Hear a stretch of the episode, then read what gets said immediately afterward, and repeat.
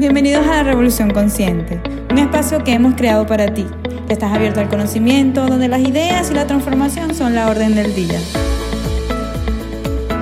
Hola Andrés, hola Andreina, ¿cómo van? Hola, muy bien, Estefan. ¿Cómo, ¿Cómo estás todo? Muy bien, excelente, excelente, con un ánimo increíble el día de hoy.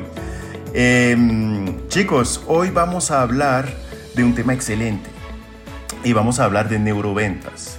Y para esto tenemos el honor de tener un gran invitado, un invitado que nos viene de Cataluña, eh, que se llama Jordi Young. Tras más de 30 años de intensa labor como ejecutivo en grandes multinacionales, liderando equipos de alto rendimiento, impulsando nuevos programas de adaptación al mercado, Jordi Young llegó a la conclusión de que su experiencia y su bagaje profesional y vital podía servir para ayudar y posibilitar el crecimiento de otras personas.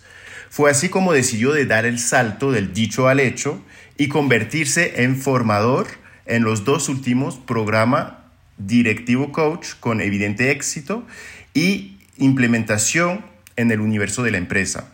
Conferencista motivador en ámbitos profesionales, dinamizador de equipos, ponente en muchos ámbitos y bloguero, además de fundador y CEO de Dream Hunters. Jordi es un experto internacional en coaching personal y ejecutivo nivel excelente. Él nos regala muchas claves que le han llevado al éxito profesional y personal en su obra Neuroventas. Deja ya de vender y haz que te compren. Jordi es especialista en neurociencias aplicada. Hola Jordi, ¿cómo estás? Muy buenas tardes, muy bien, muy bien, muy bien. También contento y con mucha, mucha energía. Porque ya sabemos que energía alta, resultados altos, energía baja, ¿verdad? Resultados bajos. Y hoy vamos a dar un, un buen resultado. Excelente, Jordi. Y obviamente, benvingut a nuestro canal de podcast. Bienvenido. Muchas gracias.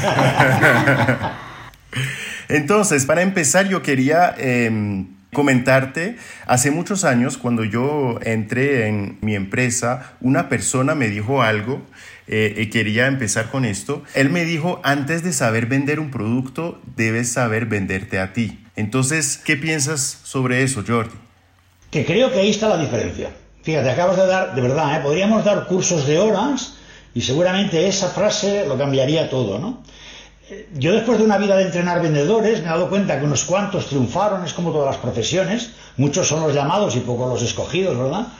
Pero que muchos, la mayoría, se pasaron el tiempo esperando al cliente ideal, a la zona ideal, el precio ideal, el producto ideal, y los que ganaron de verdad fueron los que descubrieron que lo, lo importante era crear de ellos mismos un producto ideal, porque a partir de ahí todo empieza a ser ideal, ¿no? Crear de ti un producto de éxito.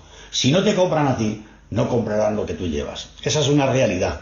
Y hay que crear de ti una marca de éxito. Y ese es el primer trabajo de cualquier vendedor profesional que quiera avanzar camino en esta maravillosa profesión, ¿no? Efectivamente, estoy muy de acuerdo. Excelente, Jordi. Y justamente tú dices que hay que dejar de vender y hacer que te compren. Entonces, el producto que uno vende, el primer producto, no es el producto que tenemos que vender, sino somos nosotros mismos, ¿verdad? Claro, y ahí está un poco el secreto, ¿no? Hoy ya sabemos, ¿no? Que, por ejemplo, vender, lo que antes denominábamos vender, que viene de convencer, ¿no? Que queríamos convencer al cliente, tiene una raíz etimológica que el cerebro no acepta. Y hoy lo sabemos, la neurociencia nos lo pone al alcance. Convencer eh, habla de vencer, convencer, ¿no? Y vencer, nadie quiere ser vencido, ¿no? Nadie quiere que le cambiemos la realidad. Y cuando hablamos de que te compren es porque vender hoy es mejorar la realidad de tu cliente. Si tú le mejoras su realidad, él quedará seducido por, por, por, por, ti, por tu producto o por lo que le traigas. ¿no? Por eso hay que trabajar desde su realidad. Y él a partir de ahí estará dispuesto a compartir su realidad contigo si ve a alguien, ¿verdad?, que puede entenderla y que puede mejorarla. Y por eso como producto tienes que mejorar. Verás, un producto de éxito nace de tres cosas. Para mí, ¿eh? cuando, cuando hablamos de persona, ¿eh? un producto de éxito, de persona y de productos es lo que es en esencia, por, eso es tan importante conocerse, porque yo digo al crecimiento por el autoconocimiento, si no te conoces no sabes lo que necesitas. Si no sabes que tienes una creencia no puedes quitártela. Si no sabes que necesitas algo no lo puedes, no lo puedes aprender porque crees que no lo necesitas. Estás en la parte de la incompetencia inconsciente, ¿verdad? No sabes que no, no sabes que no sabes, ¿no? Entonces, ¿quién eres en esencia? ¿Quién dices que eres? ¿Y quién te ven que eres? Cuando estas tres cosas se alinean, cuando tú eres capaz de entender quién eres y qué puedes dar, y hablas como tal y los demás te perciben como tal, te conviertes en un producto de éxito. Y sales de la estantería para mostrarte como un producto diferente, ¿no? A mí me gusta siempre añadir una cosita, por no hacerme muy largo, a cuando trabajamos la marca, que yo la trabajo con alguna gente, ¿verdad? La, marca personal, y es que tienes que aprender algo muy importante. Y es que un montón de gente te comprará por cómo eres, y otro montón de gente no te comprará jamás, exactamente por lo mismo. Cuando aprendes eso, amigo mío, no solamente te conviertes en un producto de éxito, sino que además vives muy feliz, porque sabes que un montón de gente ya no te comprará y no te preocupa. Pero es verdad que los productos de éxito, me gustaría que analizar, pudiéramos analizar aquí 8 o 10 productos de gran éxito, todos tienen un montón de gente que, la, que lo quieren y otro montón de gente que no. Y eso es porque cabalgas. Y esa marca la diferencia. La toma de conciencia es un poquito conocerse a sí mismo, que es ese gancho que a uno le gusta, que es lo que a lo mejor por lo cual eres rechazado por otros clientes. Sobre todo, en coaching denominamos la U hasta aquello que yo puedo aportar al mundo. Es decir, uno debería preguntarse qué cinco cosas llevo yo cuando entro en una habitación.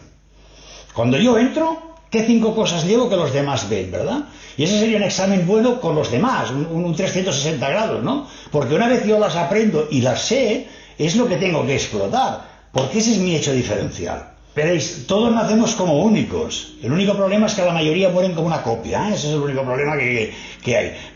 Porque empezamos a querer parecernos a, en vez de parecernos a nosotros de ver qué es lo que puedo dar. Pero es que nuestro cerebro funciona así. Hoy, os voy a decir una cosa, yo me dedico a la formación hace ya muchos años, pero hoy en el mundo en el que estamos ya no nos vale la información y ni siquiera nos vale la formación. Ni información ni formación. Tenemos que ir camino de la transformación.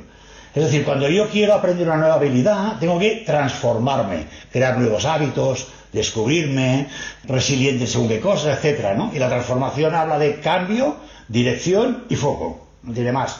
Entonces hay que cambiar en una dirección y con un foco. Y el foco es cómo soy y qué necesito incorporar en mi vida y qué puedo dar a los demás. ¿Y cómo participa esto en generar algo, algo se me ocurre, ¿no? Detrás, pero en generar esa confianza que se tiene que generar para conseguir esa transacción, que es la venta. Mira, porque cuando uno, eh, eh, al final es como todo, ¿no?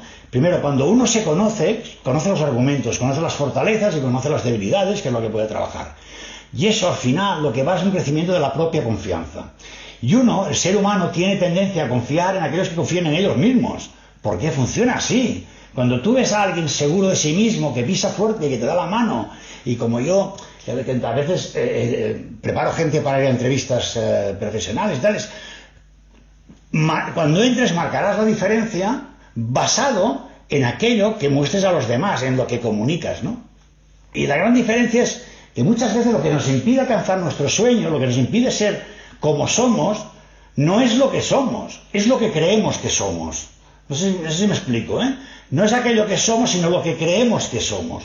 Y cuando tú buscas en, tu, en ti, que el método ODA que yo le llamo, que te observas, te descubres y actúas, y encuentras aquellas diferencias y aquellas cosas que tú puedes aportar que nadie más puede hacerlo, empiezas a coger confianza.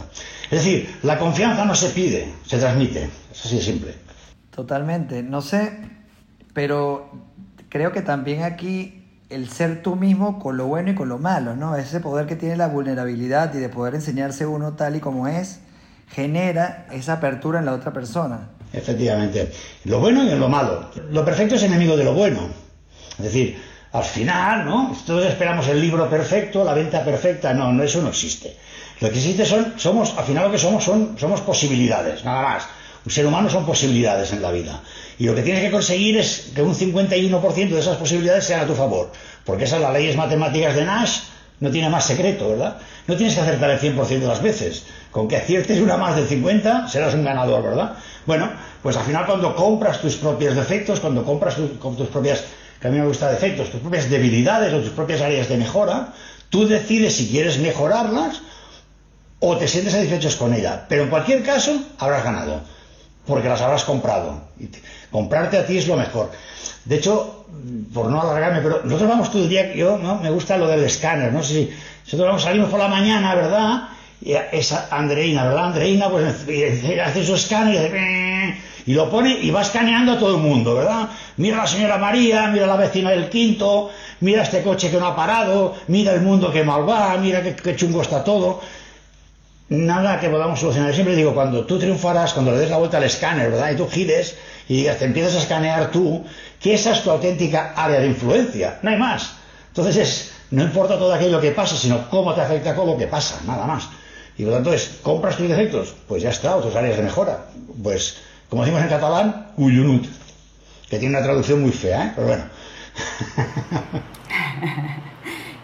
Jordi, entonces tú crees que todos somos capaces de vender? ¿Todos somos capaces de convencer? Todos somos capaces de seducir. vamos a olvidar la palabra convencer, seducir. ¿eh? Porque convencer al cerebro, sí, sí, somos todos capaces de prácticamente todo.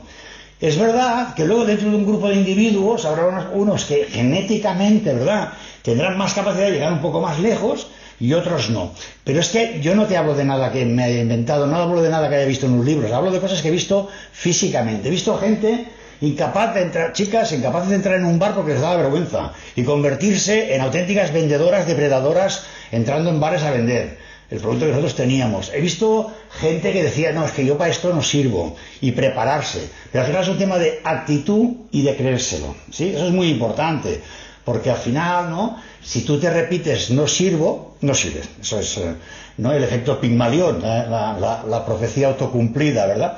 Y esa es la gran, la gran pega, ¿eh? que yo creo que hay un porcentaje alto de la población que vive al nivel de sus creencias, no al nivel de sus competencias. Cuando tú eliminas las creencias, las competencias crecen. ¿no? Y os voy a poner un ejemplo. Si tú a un niño pequeño le repites no cojas vasos porque cada vez que los coges los rompes, jamás será un camarero. ¿Sí? Porque ya llegará y cuando digan de camarero dirá, no, yo no. Porque ya me decía mi madre que yo cogía un, vaso y se me caía, ¿no? Pero eso no es verdad. Eso es programación neurolingüística. Eso es que te has auto, autoprogramado, ¿no? Por lo tanto, respondiendo a tu pregunta, sí. Ahora, ¿todos podrán vivir muy bien de esta profesión? Pues tampoco, pero ¿podrán llegar a vender? Sí, claro que sí. Para mí lo más importante, y acabo aquí, es que no se trata de aprender a vender para ir a vender y para ganarte la vida vendiendo. Se trata de, aprender a vender porque somos seres que nos comunicamos continuamente con otros seres y necesitamos comunicar con, con excelencia, necesitamos llegar más allá de los cinco sentidos, necesitamos seducir a los demás, y un día tenemos hijos, tenemos pareja. Para mí el hijo, por ejemplo, es el peor cliente que tienes. Porque, claro, porque tú le hablas siempre desde tu realidad y él habla desde la suya. Y es muy difícil entenderse con un hijo. Yo, pongo el ejemplo de cuando le hacemos una foto, ¿verdad? Somos tan vagos, los adultos, que pasa el niño por al lado y le hacemos la foto desde arriba, para no agacharnos, para no ponernos a su nivel que lo que habría que hacer. Y entonces dices, wow, qué cabezón ha salido el niño. Y dices, a ver, perdón, si no te has ni agachado, criatura, si no te has tomado ni la molestia. Pues es lo mismo cuando hablas con él o con un cliente. Ponte a su altura, va a hablar desde su realidad y eso lo podemos conseguir. Y es que lo necesitamos. Hay un gran problema en esta sociedad de comunicación y es que escuchamos para responder, no para entender. Escuchamos para dar respuesta. Cuando nos hablan ya estamos creando una respuesta. Y seducir es saber escuchar. De verdad, no tiene mucho más, ¿eh? Porque el otro se siente querido, se siente amado, se siente respetado. Sí, Jordi, yo quisiera eh, em, saltar encima de, lo que acabas de decir y, de la, la, importancia de la escucha en el proceso de seducción o de vender. Em, ¿Qué recomendarías a nuestros oyentes justamente para fortalecer esa escucha activa cuando uno quiere seducir, por ejemplo? Es que es clave, ¿no? Yo, lo que recomiendo es lo que nosotros denominamos que se trabaja mucho cuando hablas con, cuando formas a comunicadores o a vendedores, la presencia. Tener presencia. Y tener presencia no es estar guapo o guapa, ¿no? Que algunos ya no lo conseguiríamos ni que nos operaran seis veces, que, que tanto no tendríamos ninguna posibilidad. Ser guapa, y no se trata de presencia de vestir, es tener presencia, estar presente, ¿no? Yo me formé con un coach eh, muy, muy, muy conocido, que em, Robert Dills, que me decía, Jordi, cuando te pongas delante de alguien siempre, sea lo que sea, un vendedor, un coachee, quien sea, repítete a ti mismo, estoy aquí, te veo, te siento, estoy aquí, te veo, te siento. Es una manera de limpiarte, es decir, nosotros llevamos tal cantidad de información brutal en la cabeza que si no nos trabajamos no podemos estar presentes, no podemos escuchar. Por mucho que digamos que la teoría, ¿no? como te dicen, hay que hacer preguntas, dice, ya, hay que hacer preguntas, pero habrá que escuchar las criaturas, porque se hacen preguntas y tú estás pensando ya en la siguiente pregunta, ¿verdad? Que es lo que suele hacer nuestro cerebro. Tanto hay que tener presencia. Saber escuchar se trata de vaciarte. Y sobre todo, y eso hay que trabajarlo fuerte, porque el cerebro, no nos va a dar tiempo a hablar de algunas trampas que nos, que nos presenta, pero vamos, os provoco para otro programa si queréis, ¿eh? pero eh, sobre todo no interpretar, porque el cerebro tiende a interpretar para ahorrar energía. Entonces, ¿no? Hay, un juego por internet que, que, te dice que si lees números, ¿no? hay un párrafo que está compuesto por números y te dice, si lees esto eres un superdotado. No es verdad, es que el cerebro interpreta basado en informaciones que ya tiene. ¿Qué hacemos cuando hablamos? Como nos comunicamos, interpretar. Y no, la, la habilidad de los buenos vendedores, de los buenos comunicadores está en escuchar y no interpretar. Esa es la diferencia. Yo he escuchado varias veces y yo he intentado aplicarlo para evitar esa, esa interpretación, es tratar de repetir lo que la otra persona acaba de decir para validar que estamos, digamos, en línea y que no hay una interpretación, ¿no? Esa es parte, de la práctica de la que nosotros denominamos escucha activa. O sea, una es escuchar y la activa es que, la escucha activa lo que, lo que intenta es activar al otro. Entonces, hacer pequeñas repeticiones finales, preguntar sobre temas, no me digas que esto te pasó a ti y cualquier día fue, ¿vale? Él dice, wow, ¿no? ¿Qué, qué, importancia le está dando? Y sobre todo la, escucha activa tiene algo que hay que evitar, que es olvidarse del síndrome, que llamamos el síndrome del experto, ¿no? De, ah, bueno, eso sí, eso, mira, eso le pasó también a un cliente porque ya está, ya le has descolocado, ya, ya has desconectado, ya se, ya se siente infravalorado, ya estás hablando de otro que le pasó y además más gordo, porque tú sabes más, ¿no? Y esa es la escucha activa, es dejar que él sea el protagonista y animarle a hablar con pequeñas preguntas o repeticiones. Efectivamente, efectivamente, esta es, es la manera de activarle también. No, definitivamente clave. Yo creo que desde que empecé a, a, tratar de ser mejor escucha, porque he sufrido de esto más que cualquiera, ¿no? de esas ganas de interpretar. Es más, me pasa viendo hasta las películas. Ya sé lo que va a pasar. ya sé cómo termina esto. Entonces disfruto menos de la película. Entonces, desde, desde, que empecé, desde que empecé a tratar de, escuchar y, y, empecé también a sufrir de que otras personas no me escuchen a mí, porque me di cuenta de lo que significa cuando estoy contando algo que me preguntaron y me parece que sí, necesitaba soltar esto. Y veo a la otra persona quizás ya con la vista ya perdida o, o agarrando el móvil, ¿no? O algo de esto he empezado a ver la posición, lo que hacía yo antes, ¿no? Y, lo desagradable que puede ser y evidentemente la, poca conexión que, que, creas. Efectivamente. Una cosa que es muy importante, que yo creo que valdría la pena que lo comentáramos, es que hay dos cosas que nos parece que son inocuas y es lo más em, peligroso que hay, que es la comunicación y el foco. Y ahora os explico rápido. Porque la comunicación crea realidad todo aquello que tú dices crea una realidad. Y todo aquello que tú te dices, ¿no? Mm, también era Robert Dills que decía que la diferencia entre tú y los demás es la misma que entre tú y tú. Es decir, si tú no te comunicas bien contigo mismo, jamás te comunicarás bien con otros. Si tú no te crees, no te quieres, no te, no te cuidas, jamás podrás hacer que te quieran o cuidarte, ¿no? Hay un ejemplo que es, ¿no? Cuando vamos en el avión y nos, eh, cuando la señorita se pone a hablar, o señorito, me da igual, ¿no? Zapato o zapato, ¿eh? y nos dices, presten atención, y en aquel momento todos desconectamos y nos ponemos con la revista, ¿verdad? Que es lo mismo que en la escuela. Eh, sí, eh, el otro día hablaba un experto en neurociencia, ¿no? En una conferencia en la que estuve online, y decía, lo peor que puedes hacer en el mundo es decir a la gente, préstame atención, porque la gente desconecta. Dice, wow, ahora viene algo, algo, y efectivamente, si tú lo ves en un avión, pero lo que te dice la señorita es, en caso de accidente, póngase usted la mascarilla antes que nadie. Y eso, a mí eso me enseñó, yo aprendí que es verdad, si tú no te curas, no te cuidas, no te respiras, no podrás ayudar a nadie. Por lo tanto, ¿no? si tú no te escuchas a ti y te comunicas bien, no podrás comunicar. Pero tu comunicación crea realidad. Es decir, si tú te dices no sirvo para vender o qué mal está el día, etcétera, etcétera, etcétera, va creando una realidad. Y la otra es el foco. ¿eh? ¿En qué pongo el foco? Es mi realidad. O te construyes o te destruyes. Si pones el foco en aquellas cosas que puedes aprender, te construyes. Si pones el foco en aquellas cosas que no sabes hacer y crees que eres un inútil, te destruyes, ¿no? Y por eso cuando hablamos de la tríada del éxito, no sé si me da tiempo, pero hablamos de eh, fisiología, o sea, es decir, tenemos que volver a los tiempos donde la fisiología mostraba tu estado de ánimo. Hoy hemos llegado a unos tiempos que hablamos de, la, fisiología emocional, decimos, es decir, nuestro cuerpo representa nuestro estado de ánimo. Cuando vamos a una entrevista de trabajo, si vamos con miedo, lo mostramos nada más entrar. Entonces lo que hay que empezar a mover a esa, ¿no? Ponerse pecho fuera, ¿no? Alto, fuerte y, con fisiología potente. Hablamos de foco, es decir, pon el foco en aquello que sabes, no en la que, te, hace sentir débil o mal. Y comunicación, comunícate bien contigo y con los demás. Esa para mí es la fisiología del éxito, ¿no? Es más profunda, pero bueno, por, por por simplificarla, ¿no? Por eso es tan importante, efectivamente, es que no, no, tienes toda la razón. Y Jordi, entonces, pero eh, poner el foco en lo que sabemos, eso nos ayuda a tener confianza en nosotros mismos para poder llegar al éxito, supongo. Podemos hacer la analogía cuando una mujer o un hombre se mira en un espejo, que nos enfoquemos en los aspectos de nuestro cuerpo que nos guste más y no enfocarnos en lo que no nos guste. Efectivamente, efectivamente.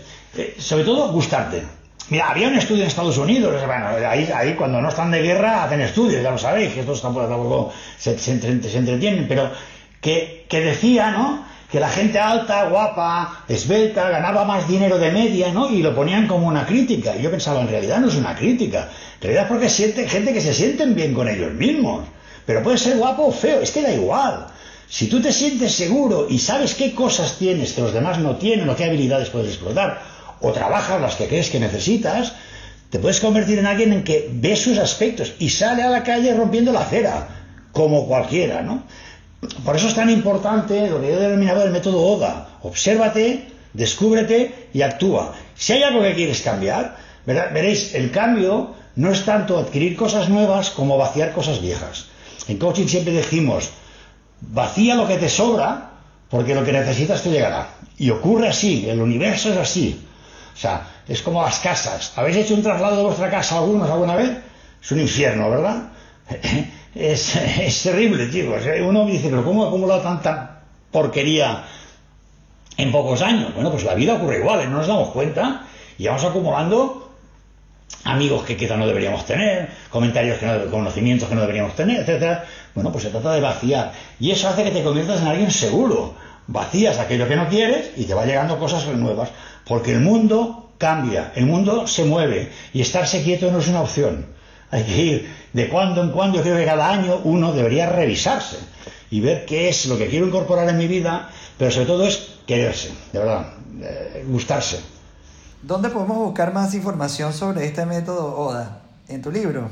Eh, sí, mi libro está y ya está, porque eso creo que creo que lo empecé yo, o sea que no. Pero vamos, y si no me, me, volvéis a llamar, que me encanta, ya veis que no. y hablamos de Loda, porque después de Loda viene el mimo, ¿eh? O sea que se podemos hablar de los dos. Pero al final lo, que consiste es, veréis, es un tema de verdad cerebral, es un tema neurológico, ¿eh? eh el cerebro, el reptiliano, no, no, hace un, vamos, más vago que la chaqueta de vanguardia, ¿eh? No hace un esfuerzo no hace un esfuerzo si no entiende que aquello le va a mejorar, le va a proteger o le va a hacer algo por su vida. Por tanto, observarte y descubrir que necesitas algo activa al reptiliano automáticamente. Él está dispuesto a aprenderlo. Pero mientras no, porque él cree, siempre creemos que estamos en la mejor versión de nuestras vidas. A él ya está bien. Dice, ¿qué quieres, chico? ¿Qué quieres, chica? Te he levantado, te has duchado, no te has caído, nos hemos llegado a casa bien. Oye, pues ya está, esa es la vida. Y no, y la vida son más cosas, ¿no? Tanto, lo de observarte y descubrirte no es otra cosa que activar el reptiliano. Decirle, es que ahora quiero aprender esto, o ahora quiero hacer gimnasia, ahora... Y entonces él se activa y entiende que eso puede ser bueno. Y el siguiente paso es, ¿qué vacío para meter esto? ¿Qué cosas hago que ya no me sirven para nada? ¿No? Em, esto en el mundo de la empresa, los que estamos en el mundo de la empresa, que creo que somos todos, ¿verdad? Lo hemos aprendido un montón de veces, ¿verdad? Queremos solucionar problemas viejos, problemas nuevos con técnicas viejas, ¿verdad? Y muchas veces hay que sentarse, yo, yo, obligaba siempre a, crear, ¿no? Estrellas, promesas, termitas, estrellas, promesas, termitas, tres grupos. Decidme qué es, lo, qué es lo que hacemos perfecto que nos va a maravilla. Decimos qué podríamos hacer, que es un promesa, para que fuera una estrella. Y ahora, por favor, vamos a hacer una lista de termitas, es decir, todo aquello que hacemos que no nos sirve para nada ninguno. y os puedo asegurar que la lista de termitas era enorme. Eliminábamos lista de termitas y decía, y ahora este tiempo para las promesas. Yo reto, si me da tiempo, a hacerlo con vuestras vidas, de verdad. ¿Qué hago que es una estrella para mí? ¿Qué hago con que me, hace disfrutar? Pasar con mis hijos, tomar un café con mi novio, con mi novia, me da igual. Eh, eh, momentos, tu vida, ¿qué es una estrella? ¿Qué es un promesa? ¿Qué es todo aquello que a mí me gustaría hacer, pero siempre tengo la de no tengo tiempo? ¿verdad? Esa frase tan, tan chula, que es mentira, es una gran mentira, porque tiempo tenemos todo el mismo, 86.400 segundos. Es lo único democrático del mundo. Tiene lo mismo los gordos que los flacos, que los ricos, que los pobres. Y sobre todo ¿qué es un termita? O sea, ¿qué es aquello que hago que no me permite disfrutar de aquello que me gustaría crear como promesa para que fuera una estrella? Y veréis si os podéis quitar. Última noticia, y si lo hacéis con los amigos también se encontraréis a un termita. ¿eh? O sea que...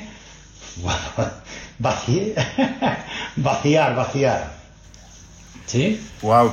Eh, Jordi, qué, qué, potente ese tema, la verdad, muchísimas gracias. Yo personalmente me quedo con, con algunos puntos eh, que realmente me llamaron la atención, que vivimos según nuestras creencias y no según nuestras competencias y una clave para lograr tomar conciencia de esto es conocernos y aceptarnos también como somos y tomar conciencia también que al momento de vendernos eh, hay gente que nos van a comprar siempre por quien somos y personas que nunca nos van a comprar por quién somos. Eso para mí ha sido realmente algo muy, muy importante. Muchísimas gracias Jordi. No sé, eh, Andrés, Andreina, si quieren agregar algún, algún tema. Ah, muchas gracias. Sí, también me recojo de este speech magistral que nos has dado, Jordi, la presencia. O sea, estoy aquí, te veo, te siento. Y lo conversaba con los chicos antes de arrancar el podcast, que cuando te lanzas al mundo del emprendimiento es como que en el coliseo te, te, ponen con los leones, ¿no? Porque no es lo mismo cuando estás bajo el paraguas de un, de un corporativo, ¿no? Entonces les decía a los chicos, ahí es donde ese autoconocimiento, esa autoconfianza es donde se pone a prueba de quién verdaderamente eres porque estás escogiendo un camino que quizás es totalmente diferente. Y ahí quería hacerte yo una última pregunta para que eh, algunos tips de, para recolectar de las cosas que hemos hablado hoy le puedas tú eh, dar como consejo a algunos de los escuchas que son emprendedores?